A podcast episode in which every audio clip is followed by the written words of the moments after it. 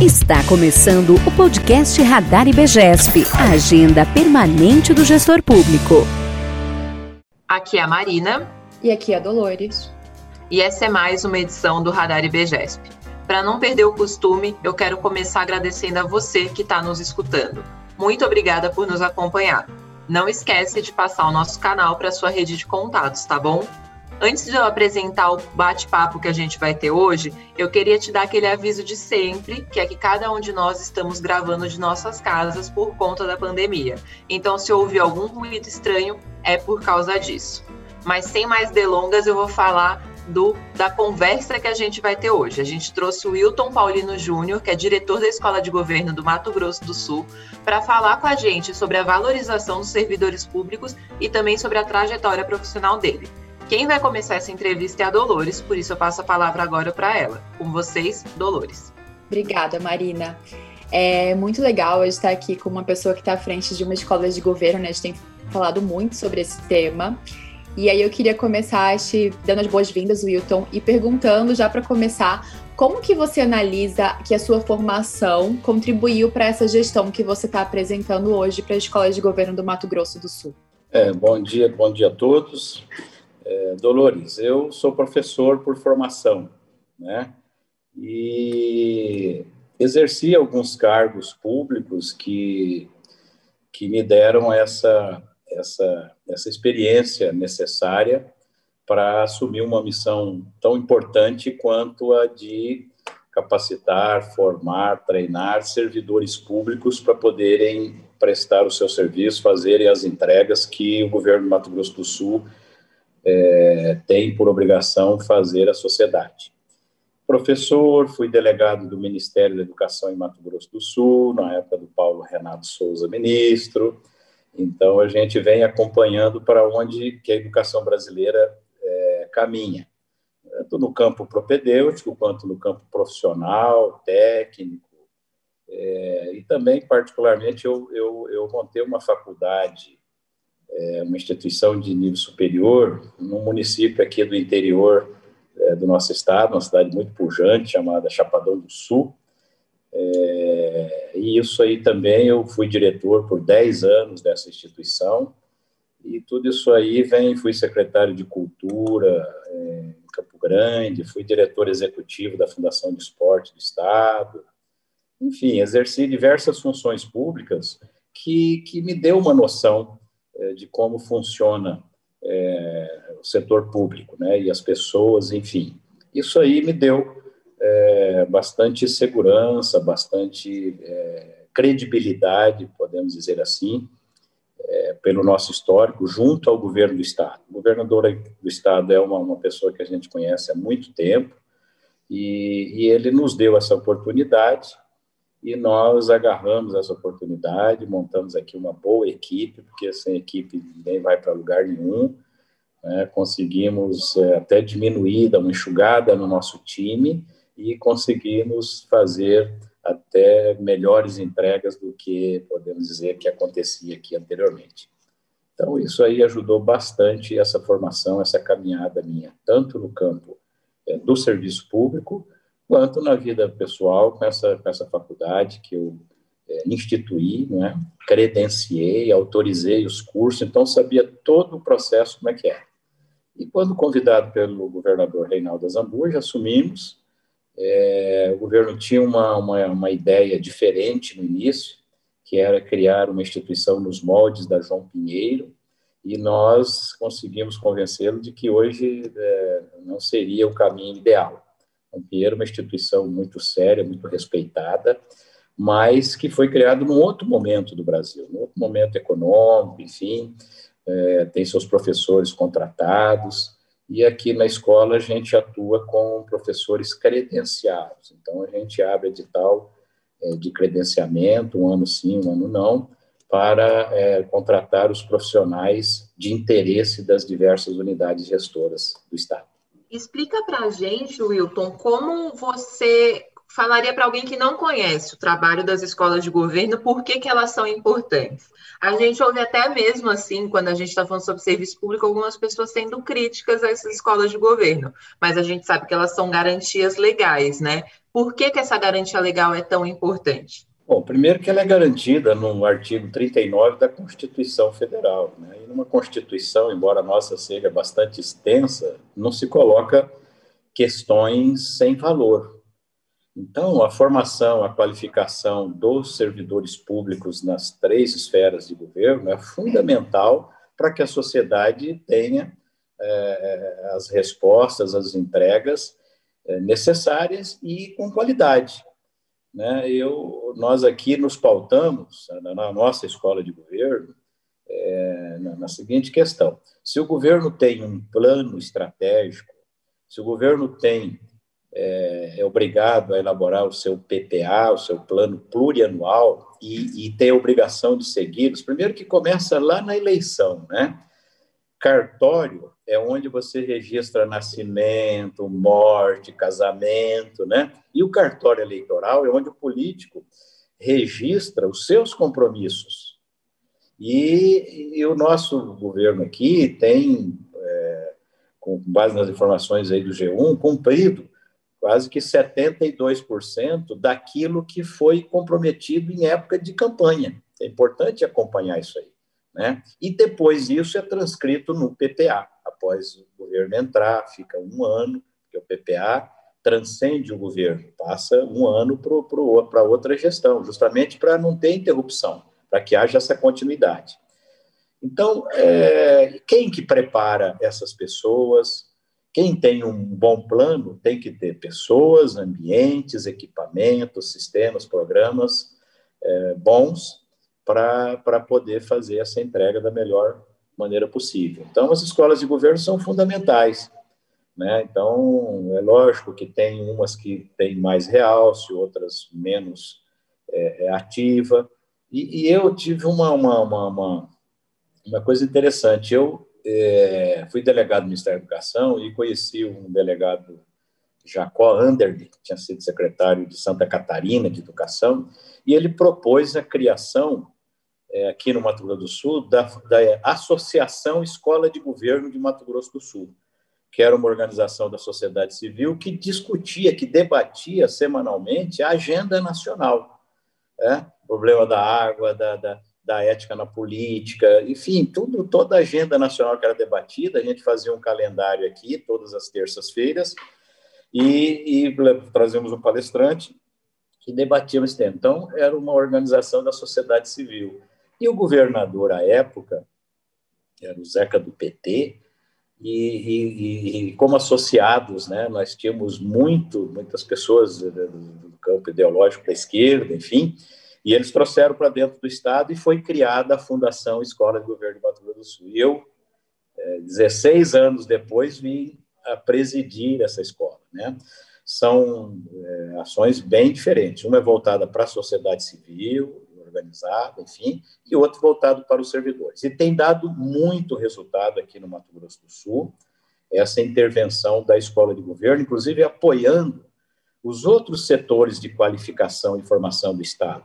A escola de governo não deve ter uma ação isolada única, né? São várias escolas que, que, que enfim, tem a escola do legislativo, né? tem escolas, as escolas do judiciário, né, no campo das magistraturas, dos servidores do judiciário, enfim, e todas essas escolas passaram a ter um papel é, fundamental nesse processo de, de, de, evolução, inclusive do pensamento, da cultura do servidor público. Né? Eu, eu sempre digo, o nosso Estado aqui é um Estado novo, e a gente, é, quando a gente escuta, ah, o servidor público não faz, é isso e aquilo, olha, é, tem quem não faz, né? tem quem faz de maneira incorreta, enfim. Mas, na sua grande maioria, hoje o servidor público tem a consciência do seu papel. Eu não vejo, eu, eu brinco aqui, eu procuro fantasma, né? Há 10, 15 anos atrás era comum você ter fantasma, tudo quanto é que você ia, ah, fulano vai bater o ponto lá na sua secretaria, mas tudo bem, ele vai atender o fulano. Quer dizer, hoje está difícil isso, né? Primeiro que, que o Estado, o nosso aqui, por exemplo, é, fez um processo de enxugamento das secretarias, nós tínhamos 15 unidades gestoras, passamos para nove, né? Criou-se esse, dentro da gestão por competência, esse acompanhamento, né? É, é, criou-se esse contrato de gestão, contrato de gestão interna, então criou-se ferramentas de, de acompanhamento e supervisão de todo o trabalho que é desenvolvido no Estado. E as escolas de governo têm um papel fundamental nisso aí.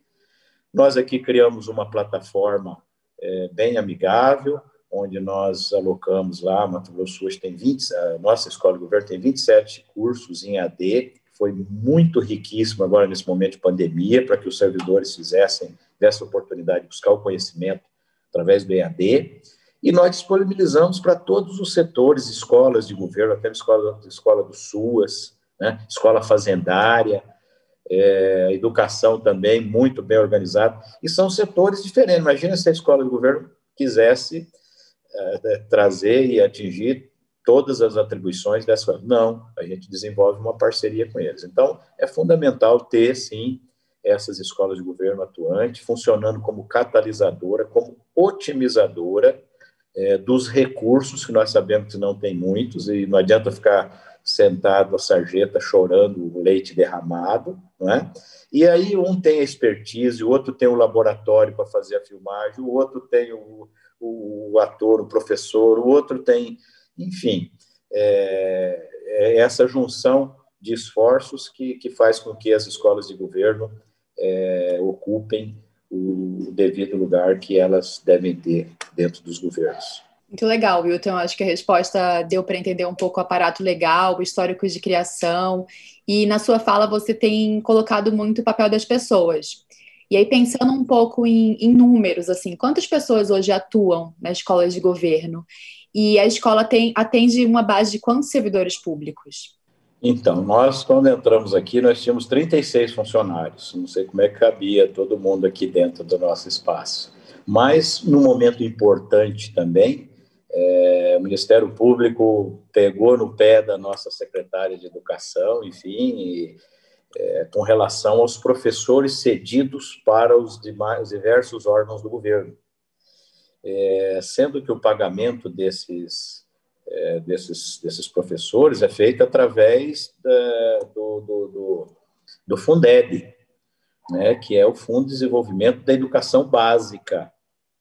Portanto, a educação profissional não entra nesse contexto. Então, você tem um professor funcionando dentro de uma escola, dentro da Secretaria de Educação, que trabalha com a educação básica, tudo bem. Mas tê-lo na Assembleia, na escola de governo, em outros locais, não era legal. E aí foi solicitado a, a, o retorno desses, desses professores. E nós ficamos com um quadro hoje com 18 servidores, né, que nós atuamos aqui, bem distribuído, as pessoas bastante comprometidas, né, a escola teve uma ascensão com essa questão do credenciamento para oferecer pós-graduação, é, com a produção desses 27 cursos em AD, com essa definição de nós prepararmos os nossos quadros para enfrentar todas as situações em, em especial ao plano que o governo tem nas diversas áreas, né? Isso aí fortaleceu e, e ajudou bastante. Buscamos parceria junto ao EMS, né, que é a nossa universidade estadual, junto à Fundec, que é a nossa fundação de ciência do Estado, e, e todos, todas as demais escolas e, e, e, núcleos de qualificação e formação do Estado. Então, é, tem dado bastante resultado. Nós temos aqui passou por aqui nesses cinco, seis anos que nós estamos à frente, 45 mil servidores do Estado. Nós temos 55 mil servidores. 45 mil CPFs, desculpa, porque às vezes um servidor fez mais de um curso. Não vou dizer que foram esses 45 mil, né?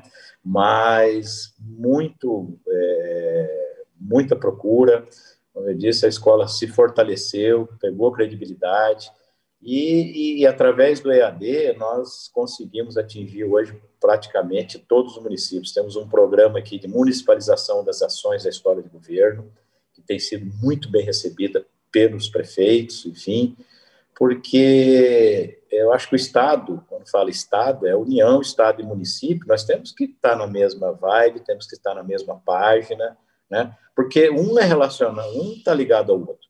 Então, eu tenho curso aqui de pregão, de referências para compras, é, enfim, que os, se os municípios fizerem isso bem feito, vão, diminuir problemas jurídicos, vamos ver esse negócio de vai e vem, de anular licitação, pregão e tudo mais, né? Então, é, é, um depende do outro. Não adianta ter um Estado ou uma União muito sabidão e os outros com, né, com esse gap aí de conhecimento. Então, a gente tem procurado também atingir todos os municípios, 79 municípios do nosso estado. Ótimas colocações, Wilton.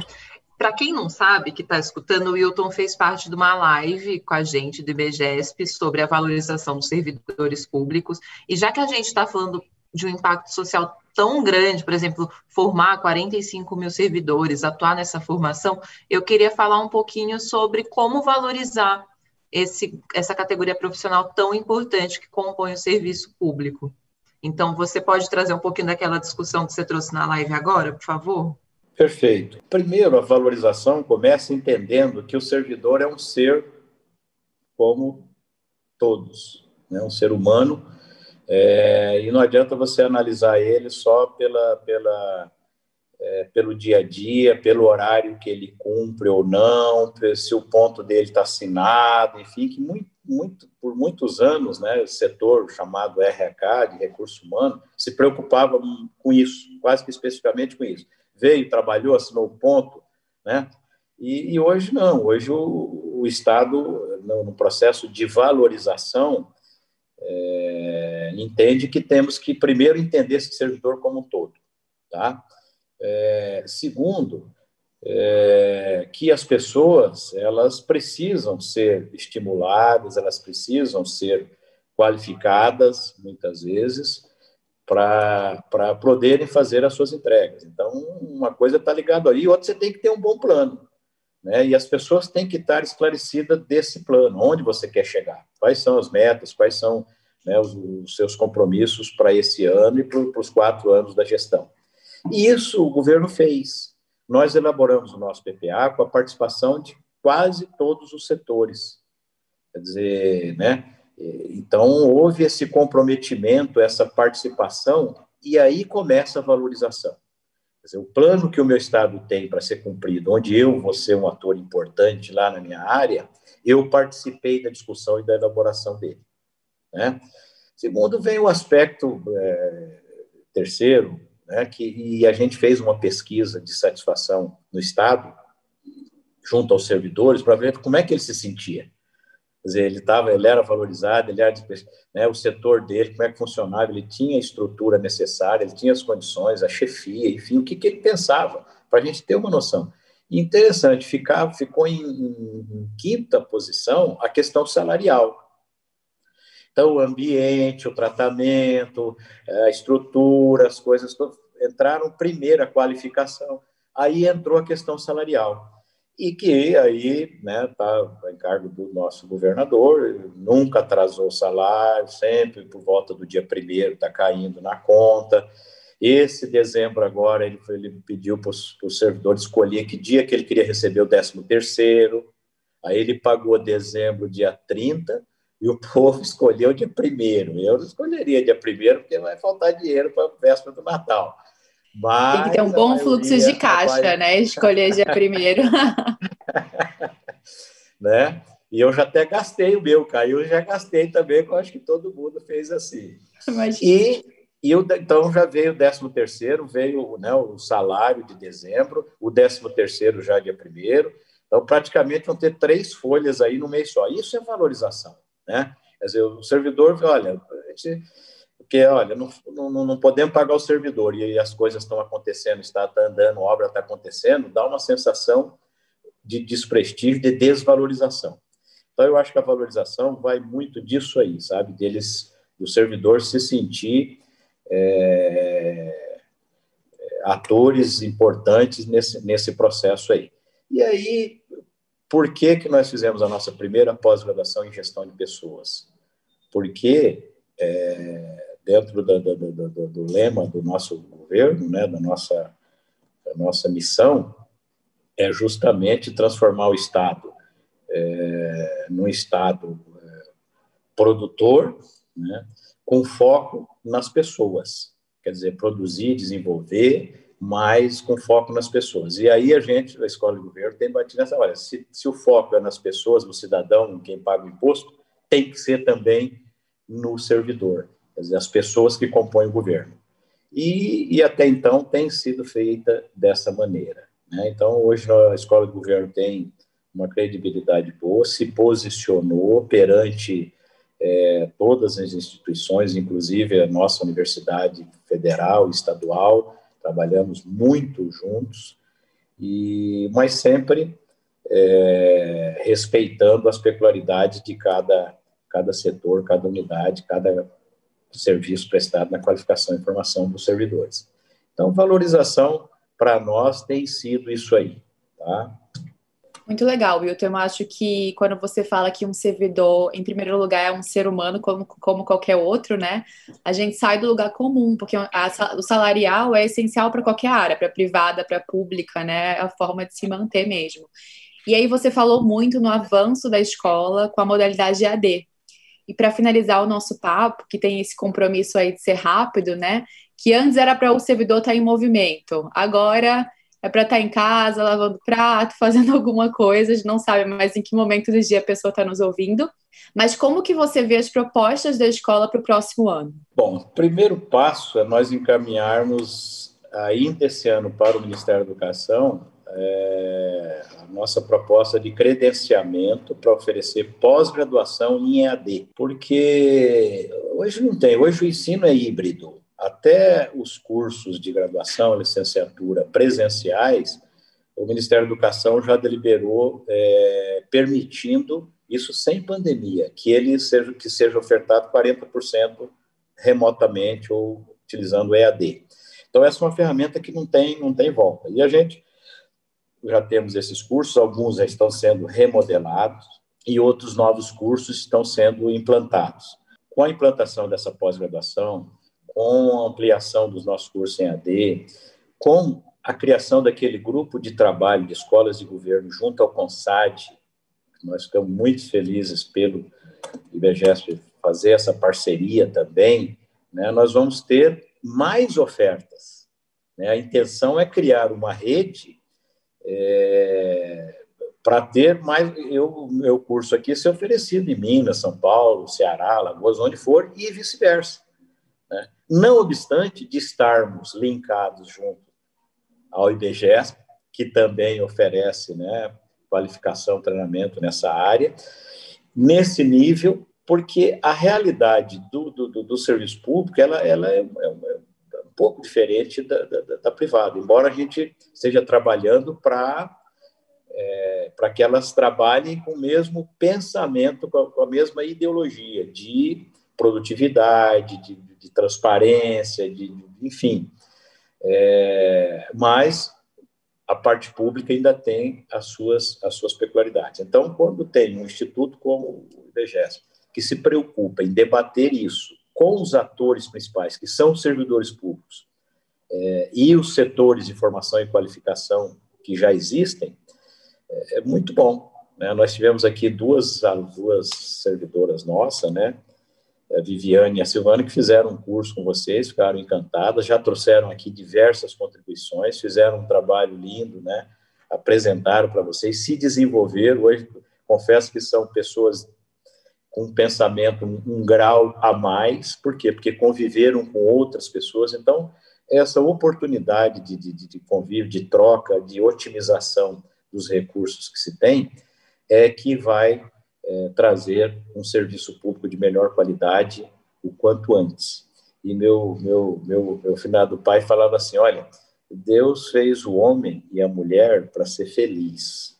Aí ele dava um tempo e falava assim: e ele tem pressa. Então a sociedade tem pressa que os serviços públicos sejam prestados em melhor qualidade, com transparência, com transparência, com agilidade. E nisso essa pandemia de alguma forma contribuiu. Diversos processos foram hoje, é, todos os processos são digitais. É, abre uma empresa aqui digitalmente, você faz uma, é, uma, uma, uma, uma, consulta ambiental, uma licença ambiental, você faz as matrículas nas escolas que tinham que ficar enfrentando filas aí, tudo digital. É, enfim, né, a escola de governo, seus processos todos digitalizados também. né, desde a, da, da, da, é, do edital para novos tutores e a seleção disso. É, nós aqui também temos um prêmio que, na minha avaliação, vem de encontro à valorização dos servidores, né? que é o Prêmio Sumato Grossense de Inovação na Gestão Pública, que dá uma premiação em dinheiro de 24 mil reais. E mais importante que isso, né, além da divulgação que a gente faz, é a oportunidade do servidor público poder dar a sua contribuição para a modernização e melhoria é, das ações do Estado.